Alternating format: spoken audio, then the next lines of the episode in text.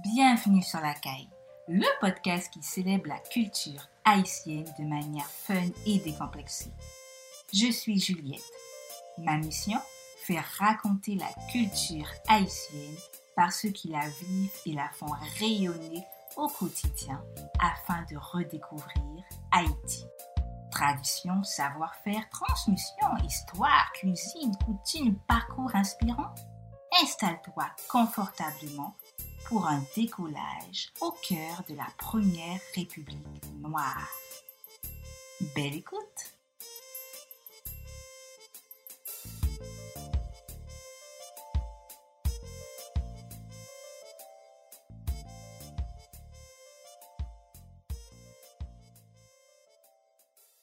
Bonjour Maurice. Bonjour Maurice. Je suis très heureuse de t'accueillir dans cet épisode.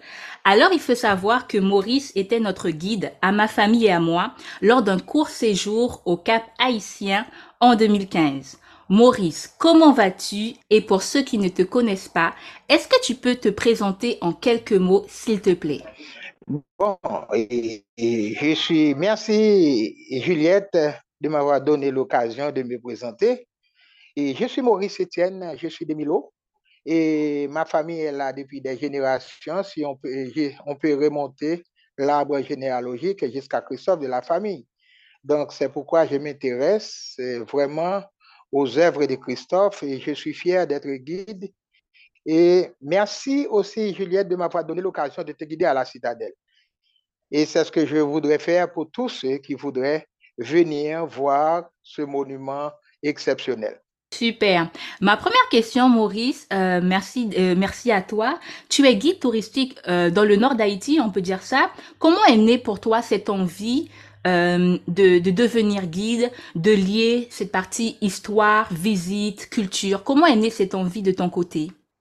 Et bon, être guide, c'est, d'après moi, être l'ambassadeur de son pays.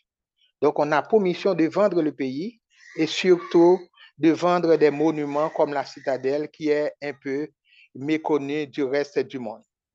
Donc, euh, je suis vraiment euh, content d'être, de pouvoir faire ce travail aujourd'hui, sachant que mes arrière-parents travaillaient pour l'érection de ce monument sur les plus hautes montagnes du Nord.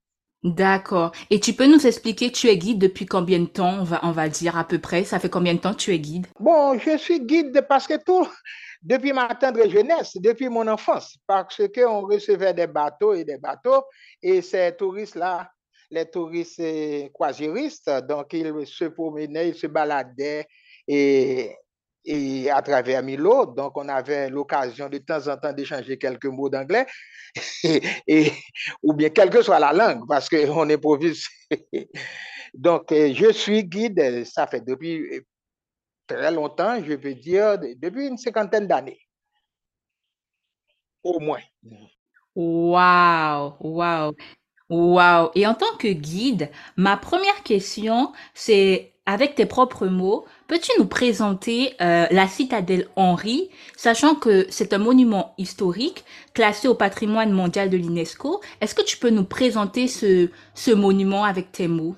Et je veux dire que si en France, ils ont la tour Eiffel, en Inde, ils ont le Taj Mahal, en Chine, les murs de Chine, au Zimbabwe, la maison de pierre, etc., etc., en Haïti, nous avons la citadelle. Et c'est de ce monument que nous allons en parler ce matin. La citadelle, c'est un fort. Un fort perché sur les plus hautes montagnes du Nord, à 3000 pieds au-dessus du niveau de la mer. Donc, bien sûr, en tant que fort, c'est plutôt un système de défense, parce que la citadelle entre dans la logique de construire des forts à travers le pays pour se défendre éventuellement contre toute attaque étrangère, spécialement contre les Français qui voulaient retourner même après notre indépendance. Donc, c'est dans ce sens-là que Dessalines, pour non seulement asseoir son pouvoir, mais pour pouvoir également défendre l'indépendance nouvellement acquise, il a passé des ordres généraux pour construire d'efforts à travers le pays. Donc, euh, Christophe, lui, il était général quand il entreprenait la construction de la citadelle en 1805. D'accord. Et à ce moment-là, euh, dans le pays, en Haïti, c'est quoi le contexte, euh, on va dire, politique, social, euh, oui, euh, oui, géographique. Quel, est le, avant même de rentrer dans la construction de ce monument, c'est quoi le contexte euh, au niveau, au niveau du pays? Bon, avant la construction, c'était les guerres de l'indépendance. Vous saviez que la France voulait à tout prix préserver Saint-Domingue, qui était en quelque sorte le grenier de la métropole de la France parce que Saint-Domingue était l'une des colonies françaises qui était vraiment prospère. Euh, Napoléon Bonaparte voulait à tout prix préserver Saint-Domingue, il, il, ne voulait pas le perdre en tant que colonie française. Cependant, le traitement qu'ont reçu les nègres d'Afrique, les esclaves qui travaillaient pour les Blancs, pour les Français, donc ils ne pouvaient plus supporter de tels traitements. Alors, ils se sont organisés pour rendre l'appareil aux Français, c'est-à-dire en donnant des attaques ici et là pour déboucher sur la dernière bataille que nous connaissons de l'histoire, comme la bataille de Vertières le 18 novembre 1803. C'était ça surtout le contexte. C'est un contexte de guerre, donc qui va déboucher sur l'indépendance. Et après l'indépendance, il va falloir, et pour préserver cette indépendance, il va falloir construire des forts. C'est dans ce sens-là que Christophe a construit la citadelle sous les ordres de Dessalines. D'accord. Et cette construction, tu, peux nous en dire plus sur comment elle a commencé, quels ont été les moyens, euh, que ce soit humains ou matériels, qui ont été mis en œuvre pour pouvoir garantir cette construction? Bon, pour la construction, c'était un mot d'ordre. C'était vivre libre ou mourir.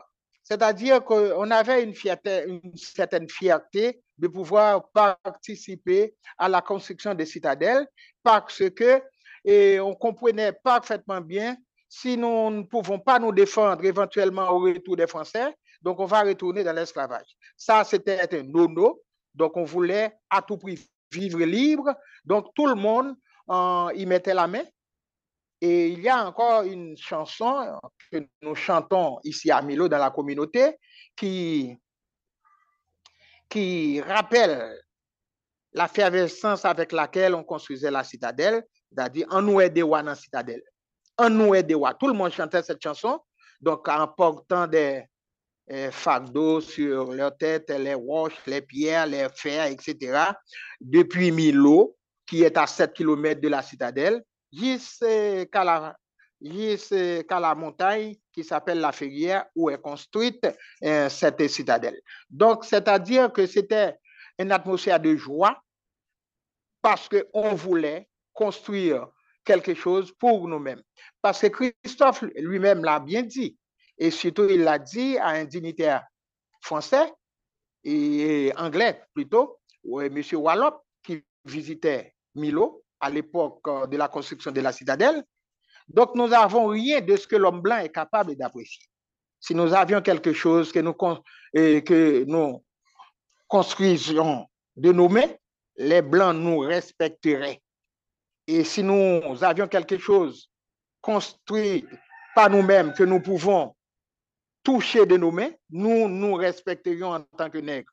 Donc ça, et ma vie durant, j'apprendrai l'orgueil à mon peuple du siège pour cela, lui lui, lui briser les reins au travail. Donc, on peut comprendre que construire la citadelle n'était pas une chose facile, ce n'était pas, pas de l'eau à boire, c'est du travail forcé. Donc, on acceptait, on l'acceptait parce que on voulait être libre, parce que la citadelle, c'est un fort qui garantirait donc la liberté de tous, non seulement des Haïtiens, d'après D'accord. Mhm. Ok, et tu disais euh, les paroles de la chanson qu'ils étaient en train de, de dire pendant la construction de la citadelle. Est-ce que tu peux redire ces paroles et aussi nous donner cette signification en français de ce que ça voulait dire à cette époque-là, s'il te plaît? Bon, un nom est de roi, ça c'est la première phrase, aidons le roi dans la citadelle, c'est-à-dire à construire la citadelle. Un jour, un jour n'a pas libre, un jour n'a pas riche. C'est-à-dire que en prenant sa liberté, on va travailler pour avoir la richesse, pour être libre, pour être riche. Donc, on nous est des rois dans la citadelle, il y un jour pas libre, il y a un jour pas riche. Parce que même après l'indépendance, à cause des menaces des Français, on, ne se considérait pas tout à fait, totalement libre. Parce qu'il fallait construire la citadelle pour assurer cette liberté. Donk, an nou ede wa nan sitadel, yon jou nan va libre, an nou ede wa nan sitadel, yon jou nan va riche. Edon le wa a konstruye la sitadel, un jou nou seron libre, vreman libre, edon le wa a konstruye la sitadel, un jou nou seron riche. Waouh, waouh, c'est très beau, très beau chant. Et est-ce qu'il y avait, euh, est-ce que tu peux nous en dire plus sur euh, les personnes qui ont participé à cette construction? Est-ce que aujourd'hui, on est en mesure de savoir environ une tranche de nombre de personnes qui ont pu prendre part à cette construction? Euh, Est-ce qu'il y avait des femmes aussi à, à, à, qui ont pu participer à, à cette construction de manière globale, générale? Oui, parce qu'en Haïti, les femmes ont participé non seulement à la aux constructions, c'est-à-dire que, l'on entreprenait à l'époque, mais également dans les guerres à armées, parce que les femmes, elles ont, participé à tout ce qui s'est fait dans le pays. Donc, par exemple, euh, pour transporter de l'eau euh, de la vallée jusqu'aux montagnes, et, des matériaux de construction, etc. Et ici à Milo, on peut encore remonter l'arbre généalogique de certaines familles qui ont participé à la construction, dont ma propre famille. Par exemple, nous avons Denis Lacouronne, et que nous connaissons très bien dans l'histoire, Denis Lacouronne, et il y a Éville Lacouronne, c'était mes arrière-arrière-grand-pères.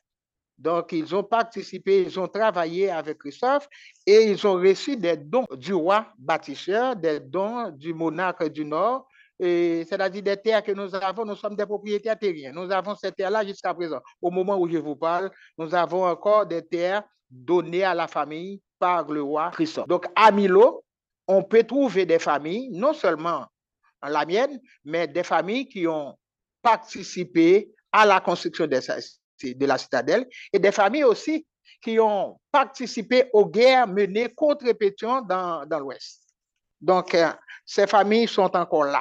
D'accord. Et combien de personnes, on peut, à, peu près, de, manière générale, ont participé à la construction de cette forteresse qu'est la citadelle, citadelle Henri? Puisqu'en faisant des recherches, j'ai vu euh, plus de euh, sur internet plus près de 20 000 personnes. Est-ce que ça se situe environ sur cette tranche euh, euh, d'hommes de personnes de d'humains qui ont participé à ce à ce à la construction de la Pour le nombre de personnes qui ont participé à la construction de de la citadelle, les historiens donnent beaucoup de chiffres.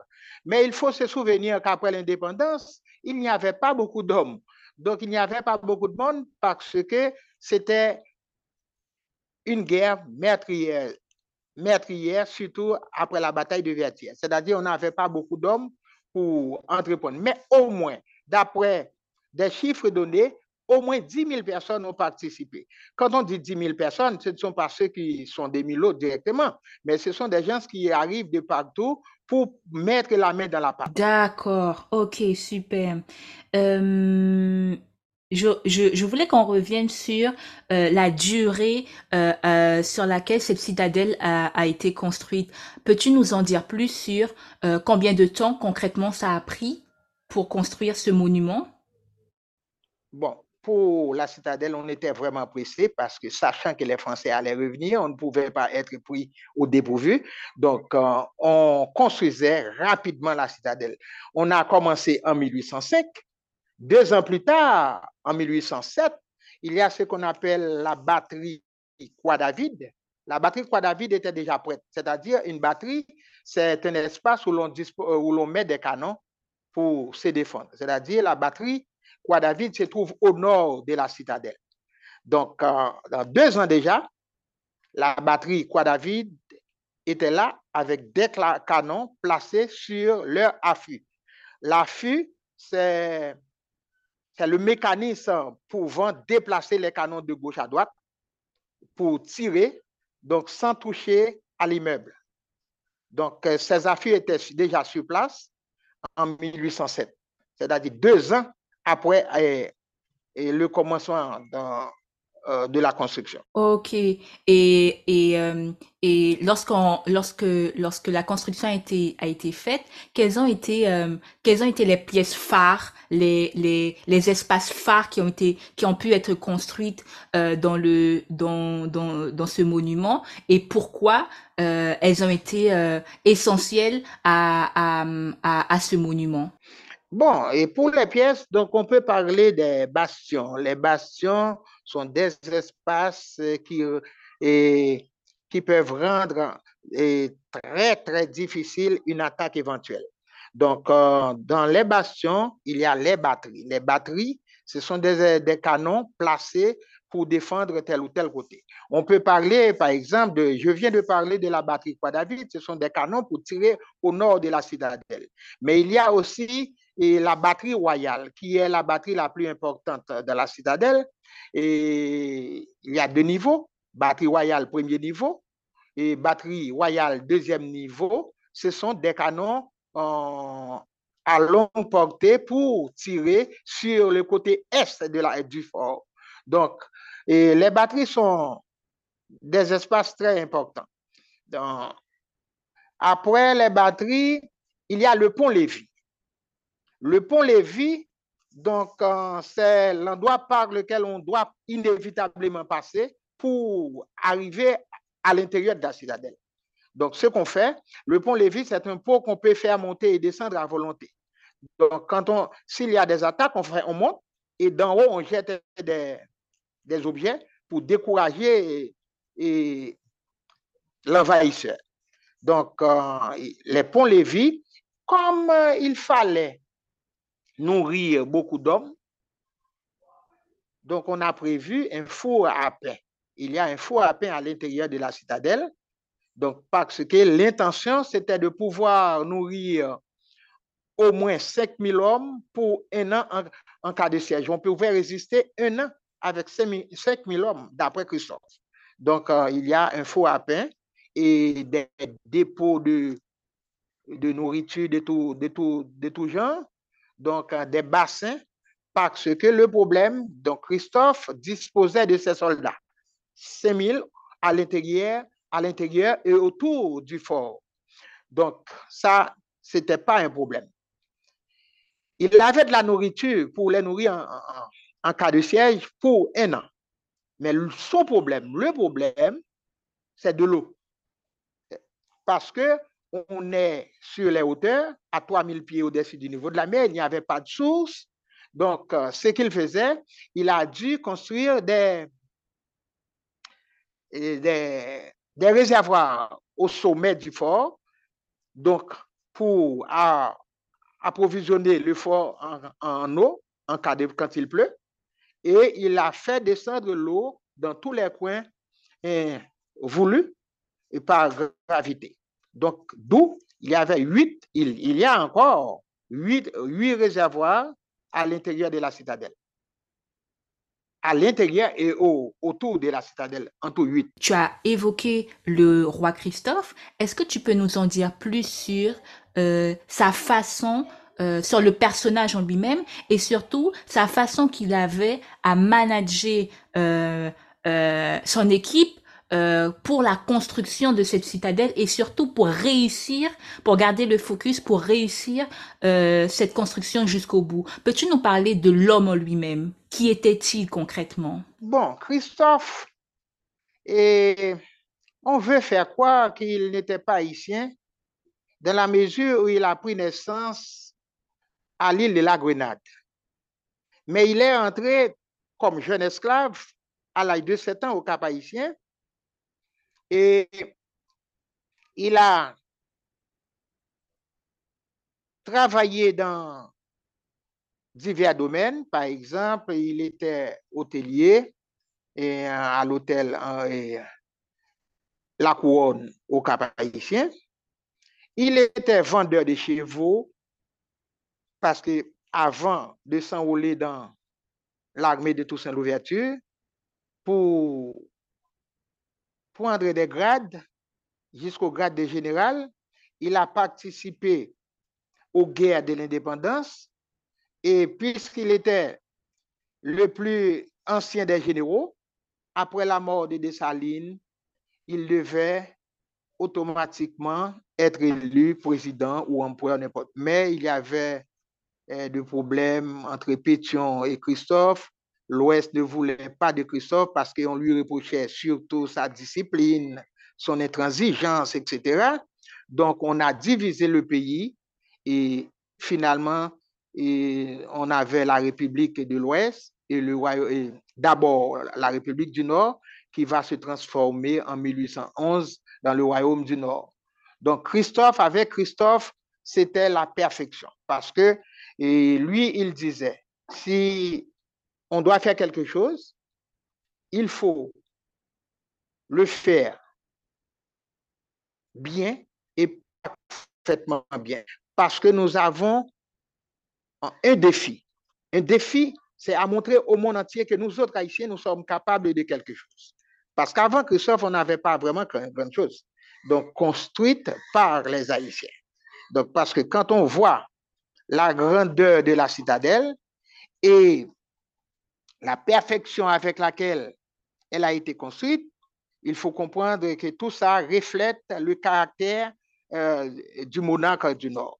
Donc, quand on va à la citadelle, ce qu'on doit faire, c'est pas seulement un fort, c'est le symbole c'est le symbole non seulement de la liberté, mais aussi du prestige, de la dignité d'un peuple. Et la citadelle reflète tout ça. Il faut regarder les coins. Donc, les pierres angulaires euh, superposées entre les briques et les roches.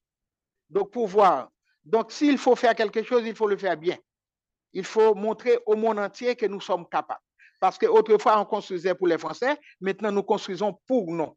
Il faut leur montrer que nous pouvons construire la citadelle et nous pouvons construire une république.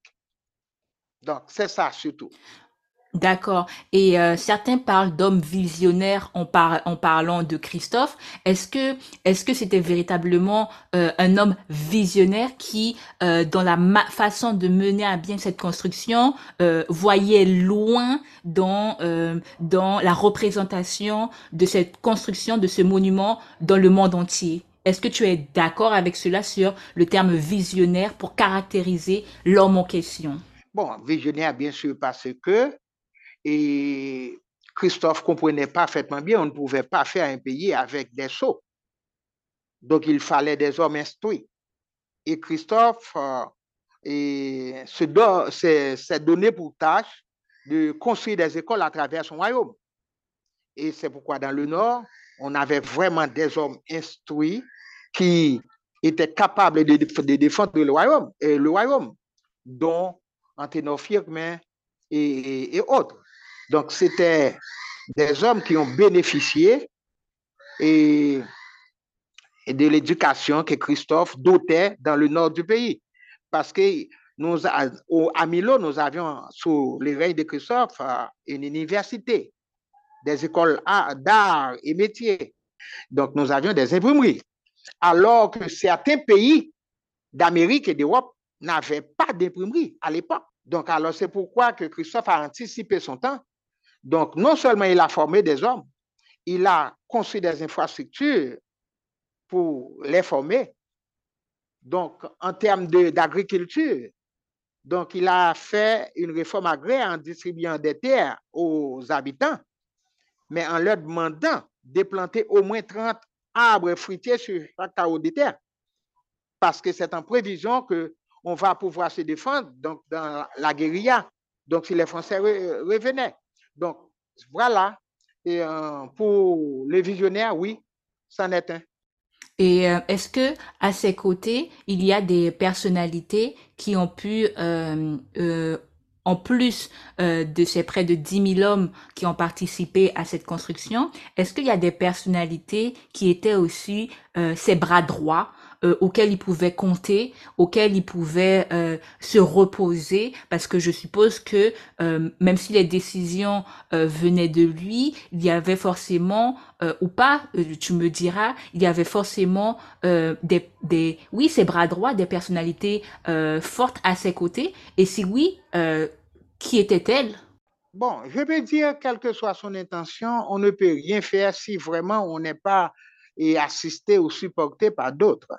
Dans le cas de Christophe, Christophe ne serait pas Christophe sans, je peux citer un nom, sans, par exemple, Baron Dévasté.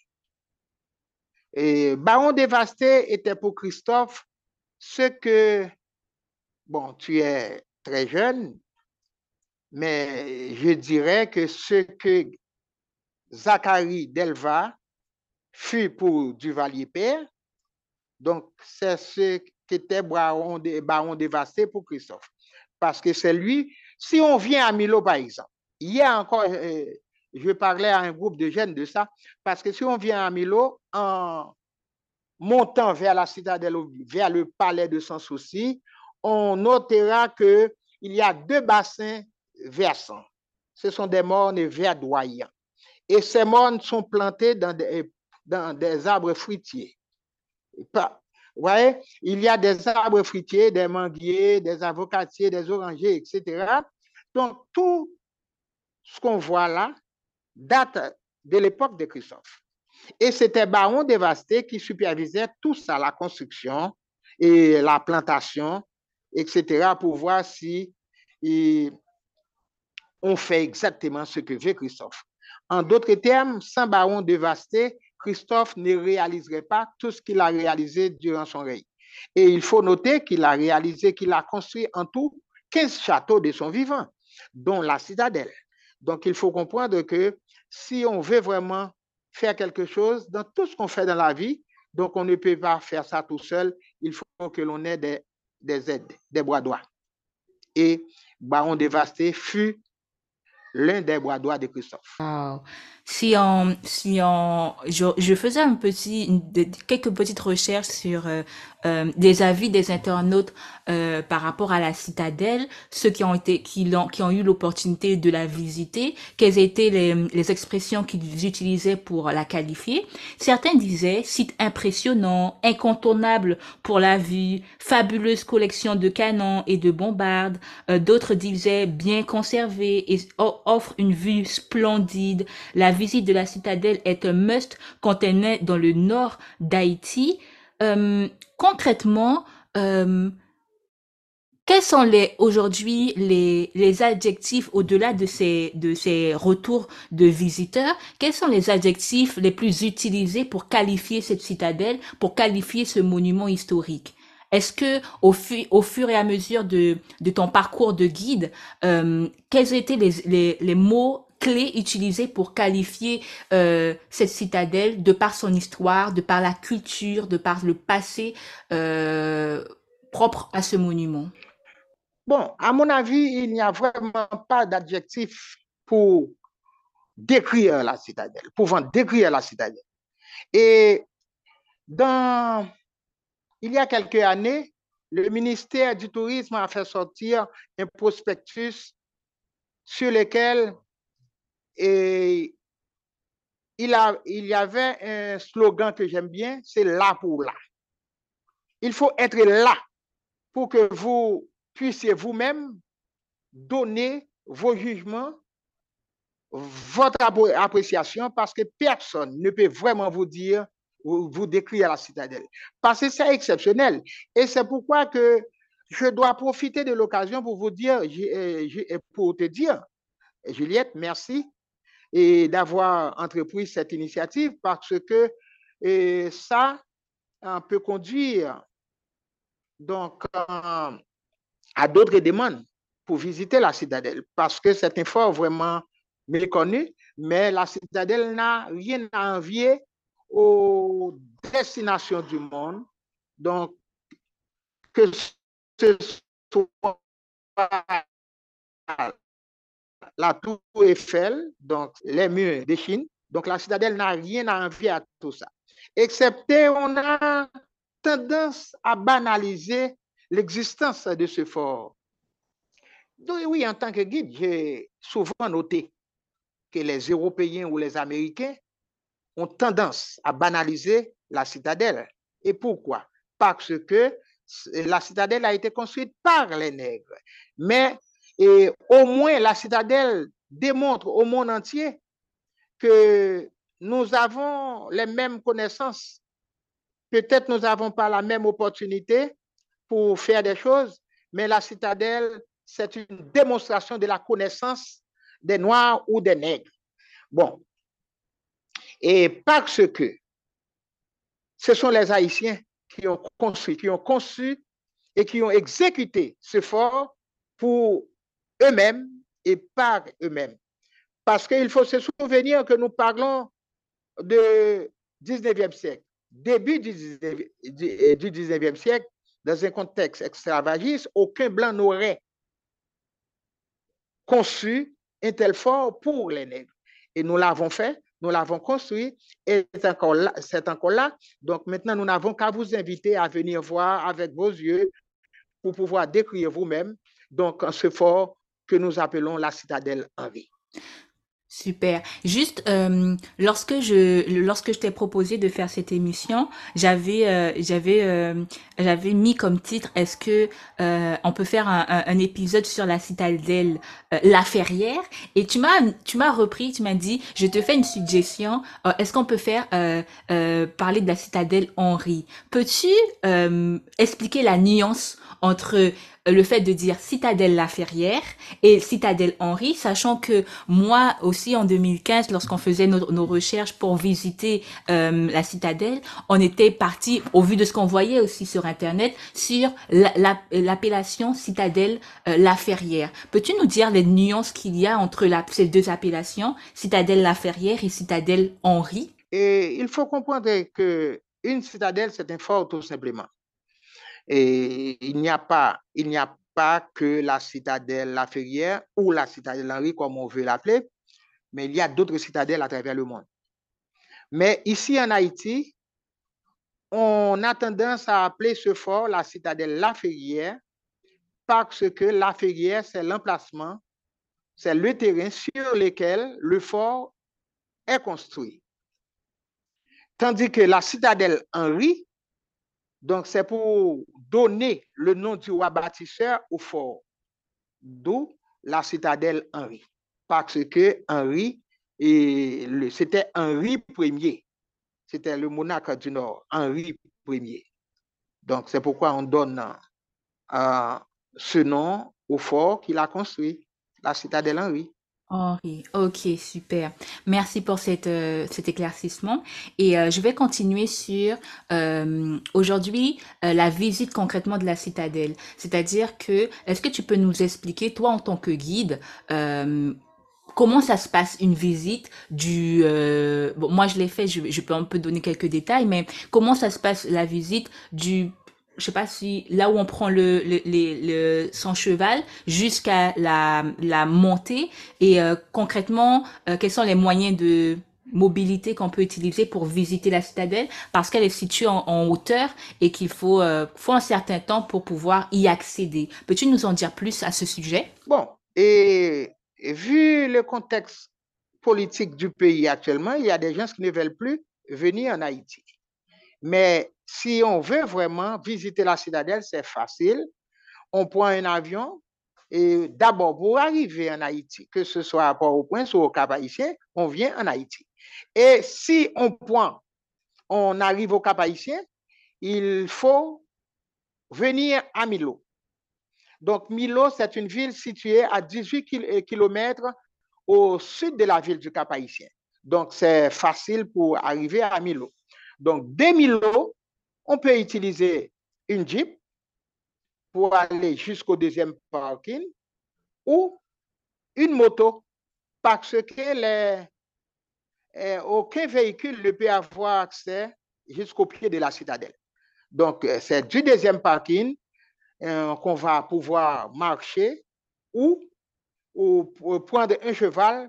D'ailleurs, l'expérience vaut la peine, quoi et moi. Ok, super.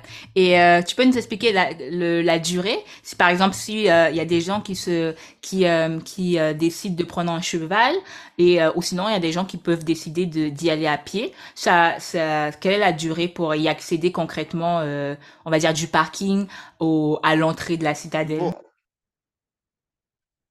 bon, si on va à pied et ça peut prendre de 30 à 40 minutes pour y arriver mais à cheval, 20 à 30 minutes. Donc, et les, chevaux sont euh, les chevaux sont dociles, donc euh, on n'a rien à craindre. Ok. Et euh, aujourd'hui, que dirais-tu à une personne qui, qui, qui souhaiterait visiter la citadelle?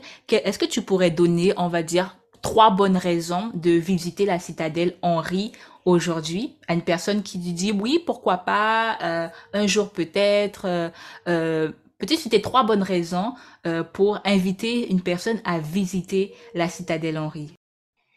Et bon, et nous vivons en tant qu'Haïtiens une époque très difficile dans notre histoire. Et il y a même des Haïtiens qui font savoir que notre indépendance a été donnée. Et c'est l'une des raisons pour lesquelles on doit venir. C'est pour pouvoir non seulement hein, se recueillir sur la tombe du roi qui nous a doté la citadelle, et la citadelle, c'est une preuve que nous avons battu euh, l'une des armées les plus fortes de l'époque, celle de Napoléon Bonaparte. Donc, la citadelle donne des preuves de cette victoire parce qu'on va pouvoir visiter les canons dont dispose la citadelle. Ils sont en tout 165 canons. Imaginez des canons de 5 tonnes abandonnés par les Français sur les côtes ont été transportés au sommet d'une montagne à 3000 pieds au-dessus du niveau de la mer. Donc, il a fallu du courage. Donc, pour voir ce, que vaut l'haïtien, il faut venir à la citadelle. Pour comprendre que le cas d'Haïti, ce n'est pas un cas désespéré. Le cas, c'est vrai, nous vivons des époques, des moments difficiles dans notre histoire, mais si on vient à la citadelle, on peut avoir la certitude que Haïti, qu'on peut changer Haïti. Parce que si nous avions fait la ravine à couleuvre, la crête à Pierrot, Vertière et autres, jusqu'à la construction de la citadelle, si nous avions pu construire la citadelle, nous pouvons reconstruire une superficie de 27 250 km parce que les preuves sont là. Et je vais profiter de l'occasion pour dire que quand on donne des couteaux guidés, on peut raconter n'importe quoi. On peut dire n'importe quoi. On peut dire que Christophe a tué 10 000 Français, etc., etc. Mais il faut parfois avoir certaines preuves. Et les canons qui sont à la citadelle sont des preuves tangibles de la victoire de l'armée indigène sur les troupes françaises. Pourquoi? Parce que il y a un petit trou techniquement au bout du canon, ou bien des canons, qui s'appelle lumière. C'est le trou par lequel on introduit la poudre à canon pour, faire, pour tirer le canon. Et ce qu'on remarque, ces canons ne sont que des dépouilles de guerre abandonnées par les Français après leur défaite à Vertières. Abandonner un canon, c'était vraiment pour les Français une ignominie, une honte, parce qu'ils devaient laisser ces canons pour sauver leur vie. Avant d'abandonner ces canons, ils ont introduit quelque chose, un clou, un petit bout de fer dans le petit trou qui s'appelle lumière pour rendre inopérant ou bien inutile le canon. En d'autres termes, pour annuler le canon. Mais ce qu'ont fait les Haïtiens, ils ont quand même pris ces canons, ils les ont transportés à la citadelle, ils les ont réparés et ces canons étaient en état de fonctionnement. Et ils sont encore placés sur des affûts prêts à se défendre. Donc, c'est pourquoi si on va à la citadelle, on ne perd pas son temps en tant qu'haïtien. Non seulement en tant qu'haïtien, en tant que noir. Invitez vos amis noirs ou autres, même les blancs, pourquoi pas. Et donc, il faut euh, que tout le monde aille voir ce que nous avons pu faire en 1805. Parce que la citadelle, comme je disais tout à l'heure, euh, on a commencé la construction en 1805 et la citadelle n'a jamais été terminée, mais elle était prête à se défendre parce que on a placé les canons les plus importants et pour se défendre. Parce que en 1802, en 1807, il y avait une batterie prête et puis on a continué jusqu'à ce qu'on place 165 canons. C'est l'équivalent de l'arme nucléaire euh, d'aujourd'hui, pour vous dire vrai. Donc, il faut venir non seulement pour rétremper sa foi patriotique en tant qu'haïtien, pour voir, non seulement pour démentir tous ceux qui veulent faire croire que notre indépendance nous a été donnée. Non, c'est au prix du sang que nous l'avons, que nous l'avions acquise. Et la citadelle en donne la preuve. Quand on regarde les canons, parce que les canons représentaient la fierté, la force de, la France.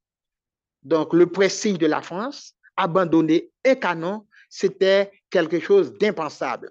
Et ils l'ont fait parce qu'ils n'avaient pas d'autre choix. Et la citadelle, c'est un milieu de recueillement, de réflexion, pour qu'on puisse voir vraiment ce qu'on peut faire pour ce pays que nous aimons. je vous invite à venir, c'est facile. D'abord, rentrer en Haïti et aller au Cap Haïtien d'abord. Ensuite, à Milo, à 18 km du Cap, prendre une moto, une Jeep jusqu'au deuxième parking et enfin marcher.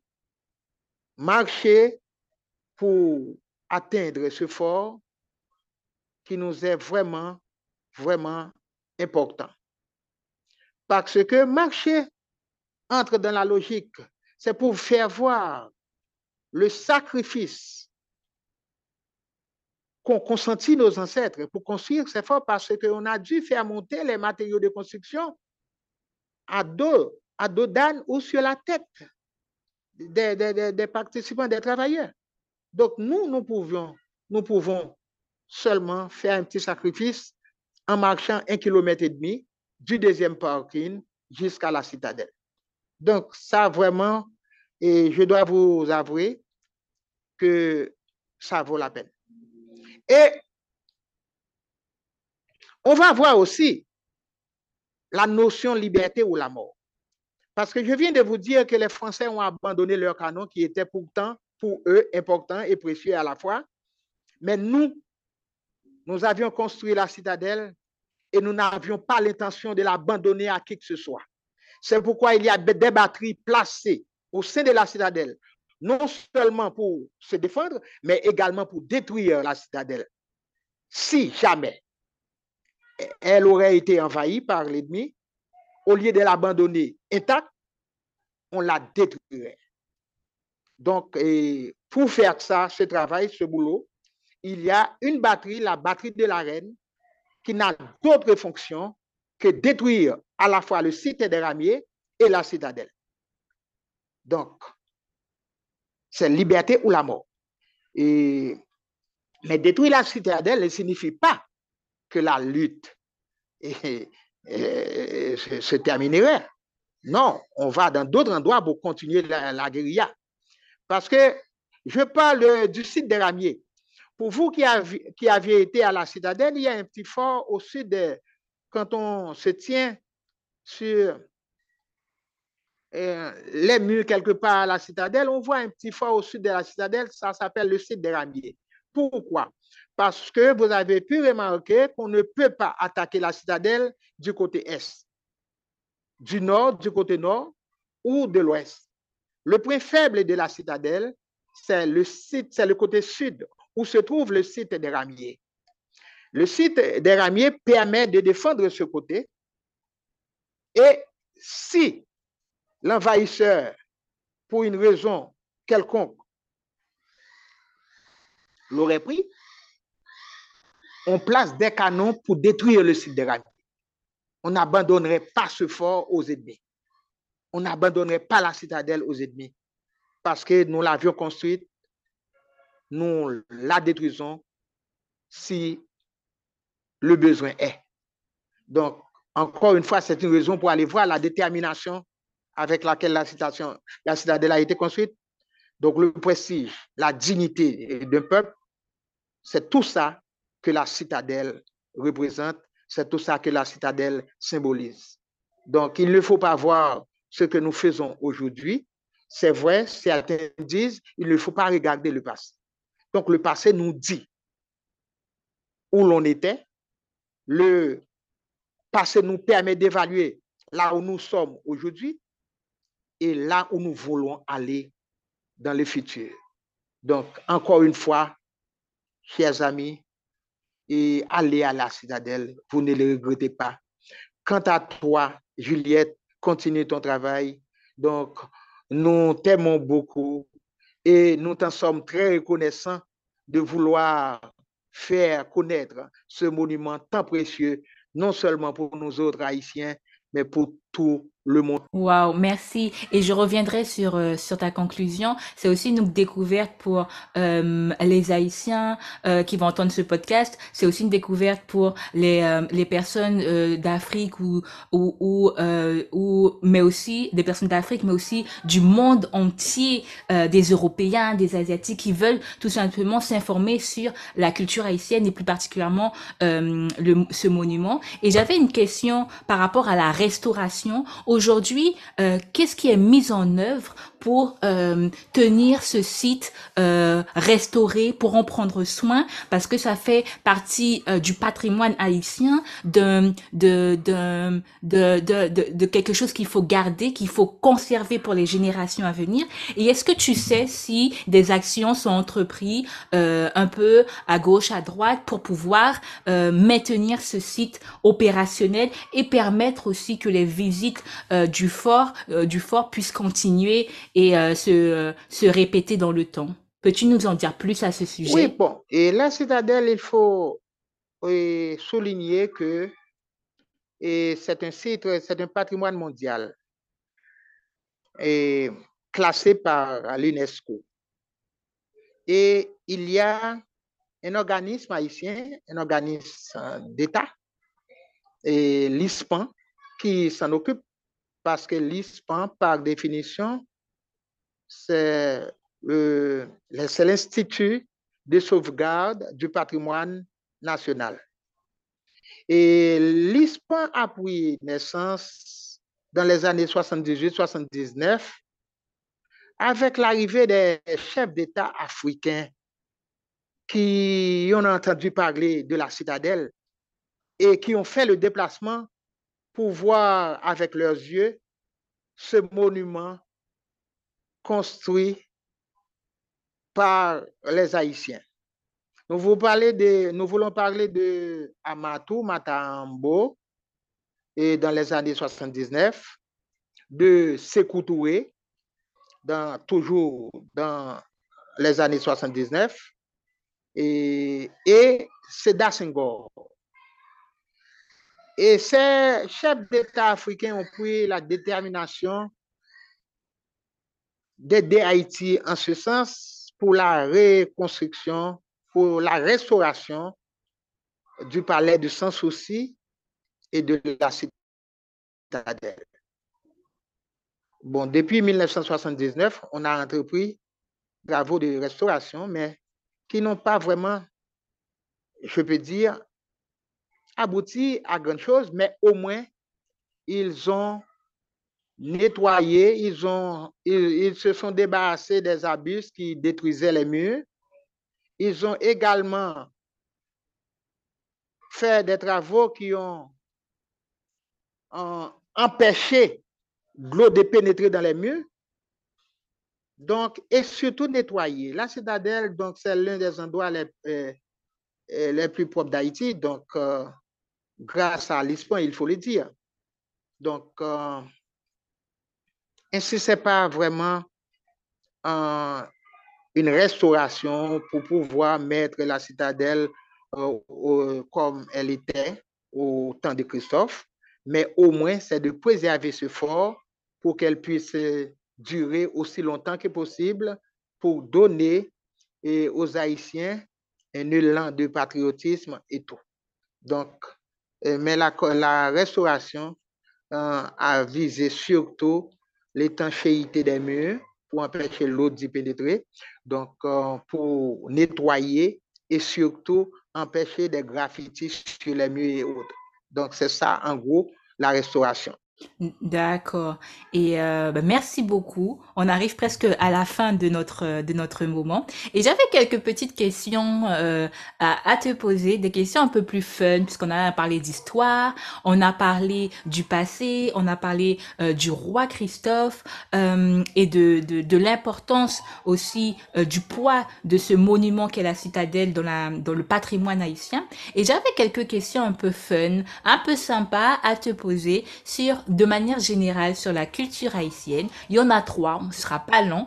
Et ma première question est, quel est ton, ton département, ta commune euh, préférée? Alors, je, je disais que la question est posée à un nordiste. Et les nordistes sont chauvins.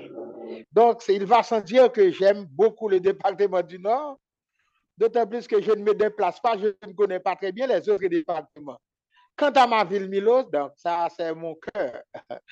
Donc, parce que j'ai pris naissance, donc j'ai grandi à Milo, donc euh, je ne peux pas vivre sans Milo. Wow. Ok, super, on va continuer. Est-ce que tu peux nous citer ton plat haïtien préféré? Ton plat haïtien préféré? Ah, et bon, et l'émission, l'émission s'adresse aux francophones, mais ça m'a répondu en cru. D'accord, d'accord, je comprends. Alors, moi, j'aime tout ça, moi, je compte manger. J'aime tout ce que ma mère me donne à- comme un repas à manger. Une des choses qu'elle me donne et que j'aime beaucoup, c'est la soupe joumou et chaka. et chaka, un repas qui s'appelle chaka. Wow! Et notre dernière question, euh, imagine que tu es l'ambassadeur de la culture haïtienne à travers le monde entier et que tu as quelques minutes, juste quelques minutes pour, euh, euh, présenter la culture haïtienne avec tes mots, que dirais-tu? C'est notre question signature. Et tous les invités y ont droit. Que dirais-tu, toi?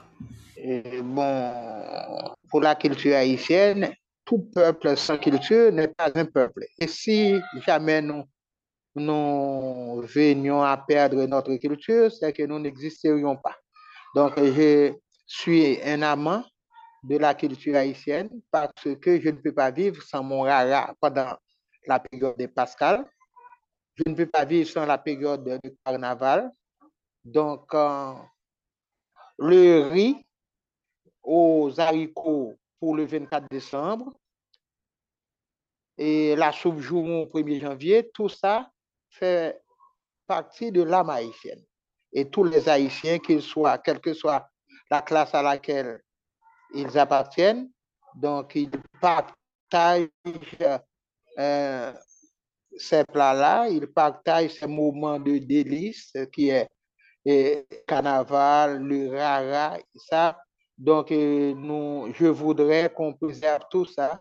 Dans le cas contraire, Haïti ne sera, plus dans quelques années. Wow. Merci beaucoup pour tes réponses. Merci beaucoup, Maurice, pour cet échange que nous avons eu ensemble. Ça m'a fait plaisir parce que je trouve que, que n'en parle pas forcément assez de la citadelle ou sinon on a des brins d'informations à gauche et à droite et avoir un expert de la situation, un expert en tant que guide touristique depuis bien des années sur euh, sur la ville de Milo, ça nous a fait plaisir, ça m'a fait plaisir. Je te remercie et euh, je voulais oui terminer par cette question. Si on a besoin de te contacter, si on a besoin de rentrer en contact avec toi, est-ce que tu peux nous dire euh, comment on peut on peut faire, comment on peut procéder? Et bon, on peut, on peut composer le 36 14 24 85, qui est le numéro du centre culturel, là où je vis. Donc, 36 14 24 85. On peut composer également et 36 79 94 42.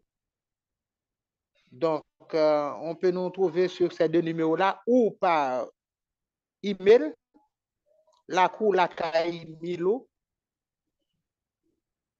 à commercial AOL.com. D'accord, super. De toute façon, j'écrirai aussi l'ensemble des informations en descriptif du podcast de, de cette émission. Euh, je te remercie euh, beaucoup, euh, Maurice, pour avoir accepté notre invitation et pour avoir passé ces, ce temps ensemble. Et on se dit à bientôt. Bon, c'est à moi de te remercier, Juliette, de m'avoir donné l'occasion pour présenter la citadelle. Avec grand plaisir, avec grand plaisir. Merci d'avoir écouté cet épisode jusqu'à la fin. Si tu l'as apprécié et que tu as envie de soutenir le podcast, partage-le, abonne-toi et laisse un avis sur ta plateforme d'écoute préférée. Quant à moi, je te dis à très vite sur un nouvel épisode de La Caille pour redécouvrir Haïti. D'ici là, prends soin de toi.